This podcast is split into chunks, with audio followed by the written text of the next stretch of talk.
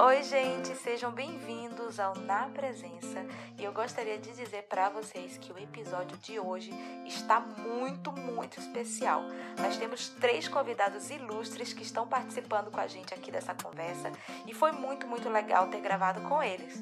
Mas antes eu gostaria de adiantar que nós tivemos que fazer a gravação por videochamada, então em alguns momentos vão haver alguns ruídos. Por favor, releve. E o tema de hoje é namoro ou romance real? Olá pessoal do Na Presença, tudo bom? Meu nome é Nathanael Cruz, tenho 24 anos, sou líder de jovens da Igreja Brasil para Cristo, também ministro de louvor da mesma denominação. Para mim é um prazer imenso atender ao convite da Vandresa, desde já agradeço. Isso aqui para somar no que puder. Olá pessoal, eu sou a Pamela, eu também sou líder de jovens da JUPRAC, da Igreja Brasil para Cristo. Também faço parte do grupo de louvor. Está sendo também uma honra estar aqui com a Vandresa para conversar um, um, pouco sobre esse tema. E vamos lá. Olá, meu nome é Alexandre Felipe Pinho, sou pastor da Igreja do Evangelho Quadrangular. Atualmente sou pastor titular da Quadrangular no bairro Jardim Tropical. Prefiro Dragon Ball do que Naruto, prefiro Oficina G3 do que Rosa de Saron. Trabalho no Shopping Garden aqui da minha cidade. É isso aí.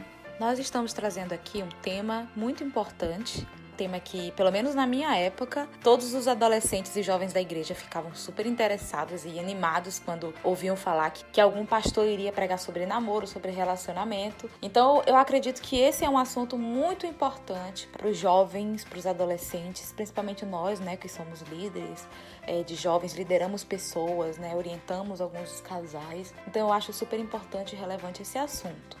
Nós vamos começar falando um pouquinho sobre a nossa história. A gente se conheceu na igreja há muitos anos atrás. 11. Há 11 anos atrás. De vez em quando eu me esqueço. O número do Romário. Há 11 anos atrás. E eu comecei a ir congregar na quadrangular porque eu precisava de, de uma igreja perto da minha casa. Encontrei a quadrangular. Fui convidada pela Simone. Simone, se você estiver ouvindo, muito amor por você. Ela me convidou e eu fui para um culto de mulheres. E eu, lá eu fiquei. Lá eu, eu conheci o Felipe. Na verdade, tu tava naquele culto de mulheres lá. Mas sério, acho que ele tava no culto. Mas eu não, não lembro muito bem. Eu lembro que tinha um, um rapaz rapaz alto, magrelo, porque ele era magrelo, se vocês não acreditam, ele era magrelo. Tenho fotos, posso provar, mas ele era um menino alto com uma blusa laranja. É. Eu lembro disso. Tu não lembra de nada, né, que me viu? Olha como eu sou romântica. Lembrar daquela quarta-feira, no ano de 2009, no mês de fevereiro, sei lá, não, aí é demais Eu nem mim. lembro o mês. E eu lembro que essa foi a primeira vez que eu te vi. Um ano depois a gente começou a namorar, né? Isso. A gente começou no relacionamento. E a gente teve um momento muito especial, que foi o momento que a gente foi pra Normandia. Tu lembra? gente foi pra Normandia. Fomos pra Normandia. Teve uma cruzada evangelística e lá o Felipe se declarou para mim. Eu me lembro muito bem que ele me levou assim pro cantinho, tava todo mundo bisbilhotando, porque todo mundo. Eu não sei, todo mundo sabia, parece. Todo mundo sabia, pelo menos eu. E Só aí ele me levou para um cantinho e ele, posso segurar na sua mão? Eu fiquei, hum, segurando a minha mão.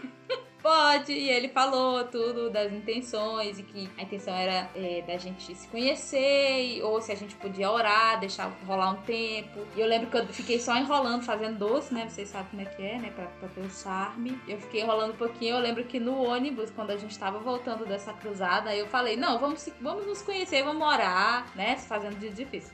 Mas na, naquela época eu não queria relacionamento. Eu lembro que eu me fechei totalmente, assim. Não sei, eu não queria. Acho que pelo fato do, do, dos meus pais, eles brigavam muito na época que eu era adolescente. Então eu não queria pra época. Então eu fiquei fazendo mais doce ainda por causa disso, né? E aí eu lembro que a gente decidiu de orar. A gente passou um ano orando, conversando, se conhecendo. Ele me deixava na esquina de casa, porque ele não me deixava na frente de casa por causa do meu pai. Meu pai era bravo. Aí ele passou um tempão. E aí foi quando ele foi conversar com meu pai. Toda aquela conversa. Fala uma coisa coisa. É, eu tô aqui lembrando da história. Você contando e eu. Acho que ele tá pensando aqui. Voltando acho... naqueles momentos. Ele tá querendo achar alguma coisa pra falar que eu tô mentindo. Eu tô. Claro que é. Claro ele tá procurando alguma coisa. Mentira! Então a gente começou a namorar. Foi depois disso, quando ele foi conversar com meu pai. E aí meu pai falou toda aquela história assim: não pode fazer isso, não pode ir pra isso, não pode ir pra isso. E colocou vários limites. Isso aí eu lembro a data, era março de 2010, quando a gente foi. começou a namorar. Quando a gente começou a namorar, foi em março. E pronto, daí a gente ficou namorando um tempão. Né? a gente passou milhares de anos namorando. Seis anos namorando? Foram seis anos namorando. Aí noivamos. Até porque a gente era muito novo, que eu tinha, eu era, tinha tinha 16 anos É. na época. Eu tinha 16 anos, então não tinha condição da gente namorar dois anos e casar, tipo, com como? Não tinha nada. Eu ia começar minha vida acadêmica ainda, não tinha nem um futuro certo ali, né? A gente precisava desse tempo. Então a gente sabia que a gente ia namorar bastante tempo. E aí, de repente, depois de seis anos, nós noivamos, passamos o ano noivos e depois nós casamos em 2017. Em outubro de 2017 nós casamos. Pronto, acabou esse ciclo. E aqui estamos nós. Agora vocês, quem é que vai contar a história? Eu contei que o Felipe Destino nem falou. Eu prefiro, a- prefiro a Pamela. Eu prefiro a Pamela porque eu não Eu sou gosto. bom em decorar data. E eu vou, vou- eu vou me complicar depois se eu começar a falar e dizer que eu não lembro a data. Eu gosto de contar a nossa história. É, eu acho que é um, um testemunho muito bonito, assim. E eu gosto de contar porque eu relembro muita coisa. No dia a dia a gente vai esquecendo, né? Já, são, já é tanto tempo que a gente vai esquecendo algumas coisas. Quando eu reconto, eu lembro, assim, do, do cuidado de Deus, de tudo que Deus fez e de como a gente chegou no hoje, né? Então, eu conheci o Nael, acho que em, 2000, e de- em 2008. A gente era pirralho, criança mesmo. Eu, meninona, meninona mesmo, de continuar brincando com os primos no quintal, de rolar na lama. Mas aí conheci o Nael, ele tava, ele só se vestia de social nessa época. Ele já tocava, mas o violão era enorme, bem maior do que ele. As roupas também eram enormes, super. Uma coisa que eu acho incrível é que eu nunca tinha namorado, era uma criança, lógico, eu nunca tinha namorado, nem tinha tido nenhuma experiência de, de romance, nada disso, era uma criança mesmo. Quando eu conheci o Nael, eu senti, ve- veio uma coisa assim na minha mente, eu, eu vou namorar com esse menino, não sei porquê. Certeza. Aquela, né? Tomou posse. Também posso. Não sei porquê. Vou na hora com esse menino. E aí fica esse negócio encasquetado com esse negócio. Mas eu fui, fui deixando pra lá, né? Fui deixando pra lá, mas aí eu tinha um motivo a mais pra ir nessa igreja. Eu era de uma outra denominação, mas aí todo mundo da minha família começou a mudar pra, pra essa igreja, que nós estamos hoje, Brasil para Cristo. Foi também onde conheci os pais dele, que me ensinaram, me apresentaram Jesus e me ensinaram a servi-lo, assim, são, são meus pais hoje. Então é um ministério que realmente que, que eu amo. Viramos melhores amigos. A gente sempre foi muito parceiro em tudo, de contar tudo, de chorar junto. A gente morava muito longe, eu morava quase no centro, ele morava no final da cidade. Mesmo assim, éramos muito amigos. Por causa da música também, a gente sempre fez parte do grupo de louvor, a gente cresceu muito junto. Nesse período de adolescência, assim, eu nunca me declarei pra ele, mas todo mundo sabia, não sei porquê. nunca falei. Ele também dava umas pistas, assim, mas também não, não, não tinha certeza, nada, e continuávamos amigos, melhores amigos. Ele mudou pra, pra minha escola no ensino médio, tínhamos mais um, um lugar para ficar perto, né? E nesse período já do ensino médio, ele chegou a me pedir namoro. Eu sempre cortava, né? Porque eu me achava muito nova. Olha a cara dele que me olhando. Eu me achava muito nova. É mentira, amor? É mentira? Diante de Deus. Não, não lembro, não lembro. Não, diante de Deus. Eu não lembro do querido namoro no ensino médio, mas continua. Continuamos amigos e quando foi no final já do ensino médio, é, prestei vestibular pra música, passei. E aí nesse período acendeu uma chama diferente, assim, diferente. E tanto pra mim quanto pra ele, né? Ele, nele primeiro, nessa fase, eh, tem muitos detalhes, mas eu vou cortar, assim, né? Eu tava pensando em desistir. Eu falei, não, não é, não é ele, não. Acho que Deus. Eu falei, Deus, foi ele que ele, que ele veio atrás. já faz tanto tempo, já tem. Vou fazer 18 anos. Deus fez acontecer. E ele falou, começou assim, a pensar muito em mim, começou a orar por mim e tal. E eu nem, nem. Nessa eu tava bem desligado nessa época, por vários motivos, tava bem envolvida com a obra, estudando e tudo. Ele começou a chegar, começou a chegar, voltamos a conversar mais, né? Veio o pedido de o pedido de, de- não foi nem de namoro, ele pediu pra gente orar, mas a gente orou bem pouco tempo, acho que um mês, e aí começamos a namorar e tivemos todo o apoio dos nossos pais, dos nossos pastores que são os pais dele.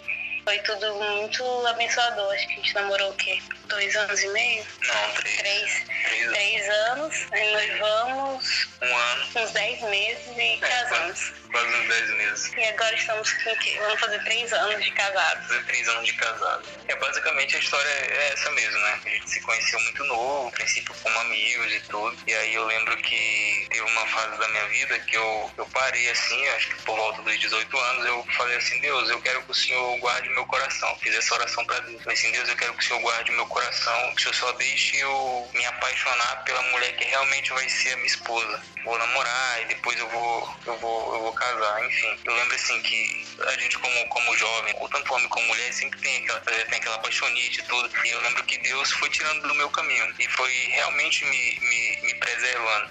E eu lembro na época que eu tava, eu tava muito focado tudo, questão do vestibular, estudando para passar pra medicina. É, graças a Deus deu tudo certo. Mas assim, foi, foi uma, uma fase de, de renúncia da, da minha vida. E eu fiz esse pedido para Deus. Falei, Deus, permita, é, eu quero que o Senhor guarde o meu coração e que realmente eu só possa me entregar mesmo e sentir alguma coisa pela pessoa que realmente vai ser aquela que tu tens para mim, né? E sempre orava, claro, para que Deus me desse uma pessoa com as qualidades da Pâmela, né? Uma pessoa que realmente fosse Deus, que amasse o Senhor acima de todas as coisas, que na verdade me aproximasse de Deus e que não me afastasse de Deus, que tivesse os mesmos princípios que eu, que me ajudasse tanto na, enfim, na minha vida espiritual, na minha vida, na minha carreira que eu quisesse seguir, que essa pessoa viesse realmente ser uma auxiliadora. E aí eu lembro quando, quando eu tinha, eu lembro 19 anos ali, e aí eu comecei a olhar como é diferente. a princípio a gente, era, a gente era muito amigo, né, assim, mas nunca tinha, tinha uma queda por ela, claro, não vou, não vou não vou mentir, mas não eu. Pode mentir. É, mas eu, eu realmente assim me, me guardava muito, porque eu, eu, eu achava assim que talvez, por, por a gente ser muito amigo, talvez eu pudesse estar confundindo as coisas. O grande medo meu era perder a amizade dela. A gente conversava sobre muitas coisas, falava sobre muitas coisas, convivia muito, e assim, eu tinha medo de de repente eu confundir as coisas, pois não viesse dar certo e eu perdesse a amizade dela. Então eu acabava reprimindo um pouco mais esse sentimento que eu sentia por ela. Mas aí, depois de tudo isso, comecei a realmente olhar ela diferente assim, a pensar nela realmente especial, né? Quando você sente pessoa, é, sente saudade da pessoa, sente algo diferente e puro, assim, algo bom, né? Que você realmente pensa assim, cara, será que eu tô, eu tô apaixonado por essa pessoa e tudo? E foi basicamente isso. E aí eu comecei a mandar mensagem para ela, falando que eu tava pensando nela. Ela estranhou, depois ela confessou, estranhou, como assim? Tava pensando em mim, não sei o quê. Enfim, e aí depois eu cheguei realmente, pedi pra gente orar e tudo. E esse período só de oração foi bem curto, não vou mentir. um mês mais. E depois a gente começou a namorar. E aí estamos aí, atualmente pais de cachorro. Eu queria falar, fazer uma diferenciação assim sobre o namoro e sobre o romance real, né? O namoro, ele é mais, um pouquinho mais liberal, vamos dizer assim, né, do, do que o romance real. Um pouquinho não, bem mais, bem mais liberal do que o romance real. O romance real, pelo que eu tava pesquisando, tem casos até que não pode nem tocar na mão da pessoa, de maneira nenhuma ter toque físico. Como era né? no século XIX. Exatamente. O simples ato de você pegar na mão do amado, da amada, não podia. Tem outras coisas. Então, assim, se já não podia pegar na mão, as outras coisas que não podia mesmo, né? Então, abraçar, acho que jamais. Então, era esse um relacionamento. É como se fosse uma amizade especial. Eu ouvia muito esse termo. Amizade especial. Que era uma amizade diferente. Que era uma amizade com outras intenções. Então, era, eles passariam o período todo desse romance real, né? Até o momento do casamento. E aí, depois do casamento, quando casasse, aí sim podia pegar na mão, podia pegar onde quiser. Então, esse é o romance real. O namoro não. O namoro já é, é o que a gente já conhece, né? Só que o namoro do cristão é diferente. Então, eu queria fazer só essa dif- diferenciação, né? Pra entender o que que é o romance real e entender o que é o namoro. O que que eu, o que que eu acho a respeito disso, né? Eu acredito que existe casos e casos. Como eu falei, cada casal é uma história diferente. É... Então, na minha opinião, é essa, E, e sabe? cada denominação tem a sua cultura, né? A Batista tem uma cultura própria, quadrangular, Assembleia de Deus. A Bíblia é a mesma, os princípios estão lá, mas ao longo dos séculos e das décadas, cada igreja foi desenvolvendo sua cultura. Cada casal está inserido naquela cultura e tem que obedecer aqueles princípios que foram criados aos longos das décadas. Exatamente. Eu tava eu lembro que eu conversava com algumas amigas antes de, de namorar, assim, quando eu era criança mesmo, assim, bem adolescentezinha, né? Quando eu ouvi falar sobre o romance real, eu achava extremista, assim, muito extremista, sabe? Ah, não poder pegar na mão e, e aquela coisa, né? Depois eu fui entendendo algumas coisas e fui conversando com algumas pessoas, algumas meninas cristãs que passaram a juventude quase toda sem conhecer Jesus e quando entraram na igreja, elas tinham que fazer fazer esse romance real? Porque normalmente a maioria delas, por causa de passar essa juventude longe de Jesus, ela já tinha uma vida sexualmente ativa. Daí ela vai namorar com um rapaz da igreja que virgem, talvez o filho de pastor, não sei, alguém que nasceu na igreja e que quer casar virgem, e de repente ela se vê nessa situação que ela já conheceu de contato físico que o outro não conheceu. Então, como proceder num namoro desse? Então, acho que aí caberia o romance real. Caberia o momento de se conhecer mais distante, sabe? Sem tanto toque, até porque eu acho que fica é mais difícil para quem já teve experiência sexual. Então, algo diferente de alguém que não teve, que casou virgem, conseguiu se segurar até o casamento. Então, eu acho que existe casos e casos. Eu acho que o casal tem que conversar, o casal tem que ver o que, que é melhor para eles. E também, claro, né? Se a sua igreja é, tiver uma doutrina e você está nessa igreja, então você tem que obedecer essa doutrina. Eu sou dessas. Se na minha igreja tá falando que tá ensinando certa doutrina, então eu tenho que seguir essa doutrina. Se eu não concordo com essa doutrina, é melhor eu procurar o meu caminho. Procurar uma outra congregação que eu me sinta mais à vontade, que eu consiga concordar com os mesmos pensamentos, porque às vezes tem essas divergências. Aí chega o membro, briga com o pastor, briga com todo mundo porque não concorda com a opinião deles, né? E muitas vezes é só essa questão de, de doutrina mesmo. Então eu acredito nisso, pelo menos por, por tudo que eu vivi, pelas conversas das minhas amigas, muitas vezes que se viam contra a parede por causa de relacionamentos longos e às vezes as outras pessoas da igreja não entendiam e começavam a sonhar. Tu lembra, Felipe? As pessoas começavam a sonhar comigo grávida, só porque nós estávamos namorando mais de dois anos, mais de três anos, entendeu? E o pobre do Felipe mal pegar na minha perna.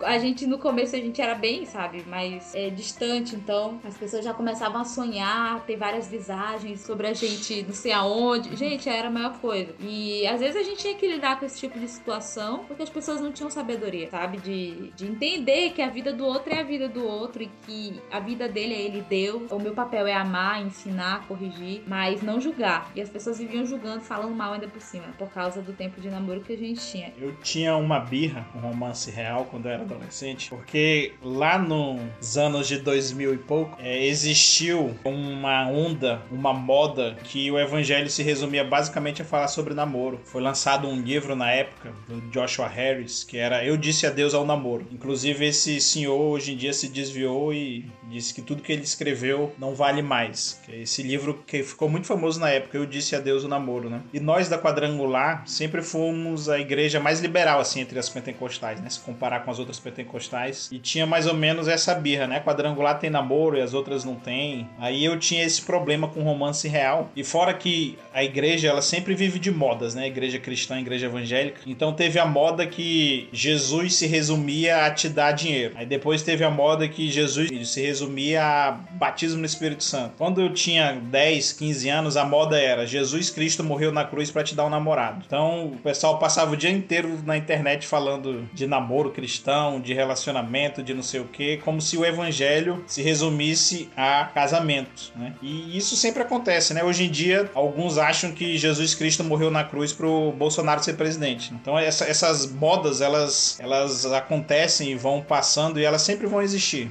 Assim, então, o, a gente quando era adolescente, eu acho que vocês também, existia muito isso de eu disse adeus ao namoro, eu escolhi esperar. Então o pessoal não falava de outra coisa. Se perguntasse quem era Jesus, não sabia não. Agora, se perguntasse as frases do, Jesus, do escolhi esperar, a galera tinha na ponta da língua, que nem hoje, né? Chegar num pastor e disser, pastor, o que você acha de Jesus? Ele, rapaz, eu não sei não. Agora, se você falar mal do Bolsonaro, o homem fica uma fera. Então, isso são fases da, da igreja. No nosso caso, a gente viveu o namoro e, assim, eu, hoje em dia eu encaro numa boa as duas situações, né? Porque existem contextos, existem culturas e Crença. crenças. O que a gente tem são os princípios bíblicos que são inegociáveis, né? Mas, assim, o resto, as regras e todas as outras coisas que são criadas pelos homens, eu acho que a gente pode discutir, a gente aceita, a gente não aceita. Isso hoje em dia eu levo numa boa, mas quando eu era adolescente, eu me lembro que eu tinha essa rivalidade com o conceito de romance real. Porque aí Jesus me tratou e eu perdoei. E qual a opinião de vocês a respeito disso? De namoro, romance real?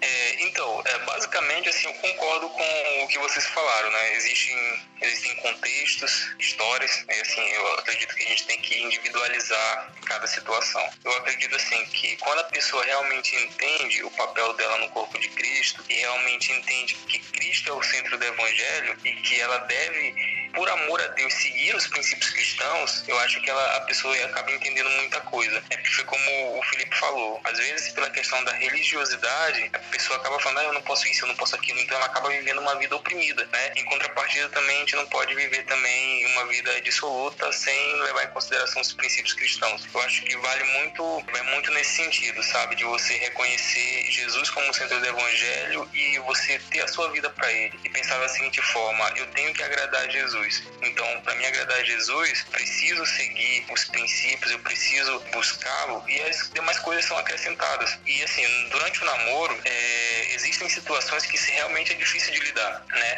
E para isso, assim, existe, existem recomendações. Por exemplo, isso foi o que aconteceu conosco, né? Como, diz, existe, como você disse, existem, existem casos e casos. Mas assim, eu pelo menos, eu não fui assim tão, diria assim, tão forte quanto o Felipe, assim, de ficar assim por dois anos só pegando na mão, né? Assim, mas isso é uma coisa muito, muito minha. Eu até admiro realmente a atitude do Felipe e diria que eu sou fraco. então, talvez pelo fato de eu e a Pamela a gente já a gente já se conhecia há muito tempo e já ter uma certa assim intimidade como amigos, talvez a gente foi um pouco mais liberal no início. Mas para lidar com isso, a gente começou a estabelecer alguns limites e começou a tentar fugir das coisas que nos levasse a ficar tentado. Por exemplo, é ficar ficar, ficar sozinho no mesmo lugar, sem ninguém, ou, ou começar, sei lá, sair sozinho no, no, no, mesmo carro, com o vidro totalmente escuro, para um lugar sem ninguém começar a namorar. Então, assim, a gente acabou criando certos limites, entendeu? Mas, assim, conhecendo a nossa realidade, conhecendo, assim, o nosso caso, e porque aquela questão que eu falei, a gente queria fazer de tudo para agradar a Deus. Então, eu acho que vai muito dessa questão de você se conhecer, o casal se conhecer, conhecer os seus limites enquanto é, pessoa e assim estabelecer alguns limites visando agradar o Senhor. Então, por exemplo, se eu sei que certa situação vai fazer eu pecar, vai fazer eu dar um passo além no namoro, então o que eu vou fazer? Eu vou me privar disso, porque é melhor a gente fugir, né? Eu falo, fugir da aparência do mal. Eu, eu não acredito muito naquela questão assim que a pessoa fala, não, eu sou forte, eu vou porque eu, eu vou aguentar. Eu acho assim que eu acho que cada um tem que se conhecer, mas assim eu, eu, Natanael, falo por mim, eu prefiro fugir. Eu tiro muito pelo, pelo exemplo de José, né? José, ele acabava, ele fugia, fugia, fugia. E assim, às vezes a gente fala, pô, José era forte demais, porque José passou anos sendo tentado pela mulher de Potifar. Na verdade, José não era forte. Ele simplesmente fugia. E, em primeiro lugar, ele temia Deus. E tanto é que quando ele rejeitou a mulher de Potifar, ele falou assim: é longe de mim pecar contra o meu Deus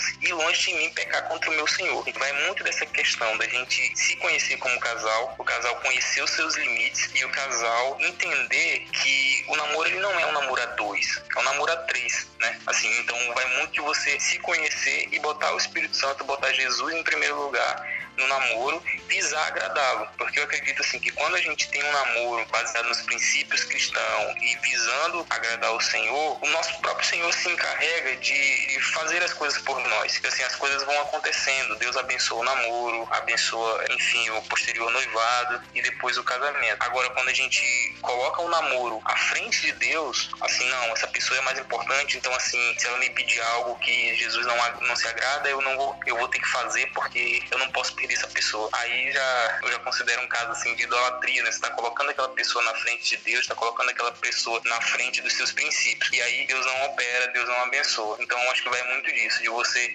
colocar Jesus à frente é, do seu relacionamento, de você se conhecer e, como, como a Vanessa falou, o Felipe também, cada caso é um caso. E em relação ao, ao, ao romance real, eu acho que existem o contexto, né? Existe o contexto. Ah, uma pessoa que já viveu no mundo e que ela já tinha uma vida sexualmente ativa e que ela acha que limite dela é curto demais e que ela não vai aguentar, por exemplo, passar muito tempo namorando, ela não vai aguentar beijar, pegar na mão, enfim. Então, para ela, visando agradar a Deus, ela prefere se resguardar, namorar por um curto tempo e se resguardar. Agora, existem pessoas que elas são diferentes, né? Existem pessoas que elas, não, eu vou beijar, eu posso abraçar, beijar, e não necessariamente eu vou me sentir muito tentado ao ponto de querer é, dar passos adiante que não compete ao, ao namoro, né? Então, assim, vai muito de cada pessoa. Na nossa igreja, por exemplo, não existe essa questão do, do romance real, que existe a questão do namoro e tudo com base no aconselhamento. Isso, no aconselhamento. E assim, o namoro com a intenção de casar. O namoro com a intenção de casar. Então é aquele jovem que ele vai conversar com o pai da, da, da moça, enfim. Vão, vão, com uma idade maior. Exatamente. Vão começar a fazer um, um preparo, vão começar a orar, vão começar a namorar, se conhecer e que vão estar sob supervisão, assim, de, do seu líder espiritual. Por exemplo, buscando conselhos de como proceder frente a algumas situações. Basicamente isso. Eu cheguei até a estudar um pouco, na verdade, do eu escolhi esperar uma época, assim, da, da vida, acho que lá para 16, 17 anos, e comecei a achar até interessante. Mas depois eu fui focando em Cristo mesmo, seus ensinamentos, seus propósitos, e buscando qual era o propósito de Deus para minha existência. Fui entendendo que essa parte de, de relacionamento, de casamento, era mais um, uma parte da minha vida que eu queria que, que agradasse a Deus. Era apenas mais um, um aspecto de mim como Pamela que estava à disposição do reino de Deus. Assim como a profissão, assim como a minha, minha vida espiritual, sentimental, familiar, financeira, tudo isso eu queria que fosse voltado ao Senhor. Então, eu também sempre acho que em toda situação, cada caso é um caso. Nós conhecemos pessoas que, que começaram a namorar até cedo, conseguiram se guardar, têm um casamento abençoado pelo Senhor. E nós conhecemos pessoas, temos amigos que nós admiramos demais, que escolheram se guardar, esperar terminar, estar no último ano de faculdade. Deus mostrou quem era a pessoa, Deus abençoou, pôde proporcionar um, namoro, um noivado curto e um casamento abençoado. E nós achamos lindo também. É lindo assim quando, quando as pessoas entregam sua vida para Cristo, deixam Cristo guiar e tentam fazer tudo para agradar o Senhor. A gente vê que a vida da pessoa ela gira em torno de servir a Deus. E aí ela serve a Deus com seu casamento, ela serve a Deus com sua faculdade, ela serve a Deus com seus dons e talentos. Então eu acho bonito isso, sabe? Ver Cristo na vida das pessoas e, e, é isso que eu busco tentar fazer, que as pessoas vejam Cristo através da minha vida. E eu acho muito bonito quem escolhe, quem consegue viver.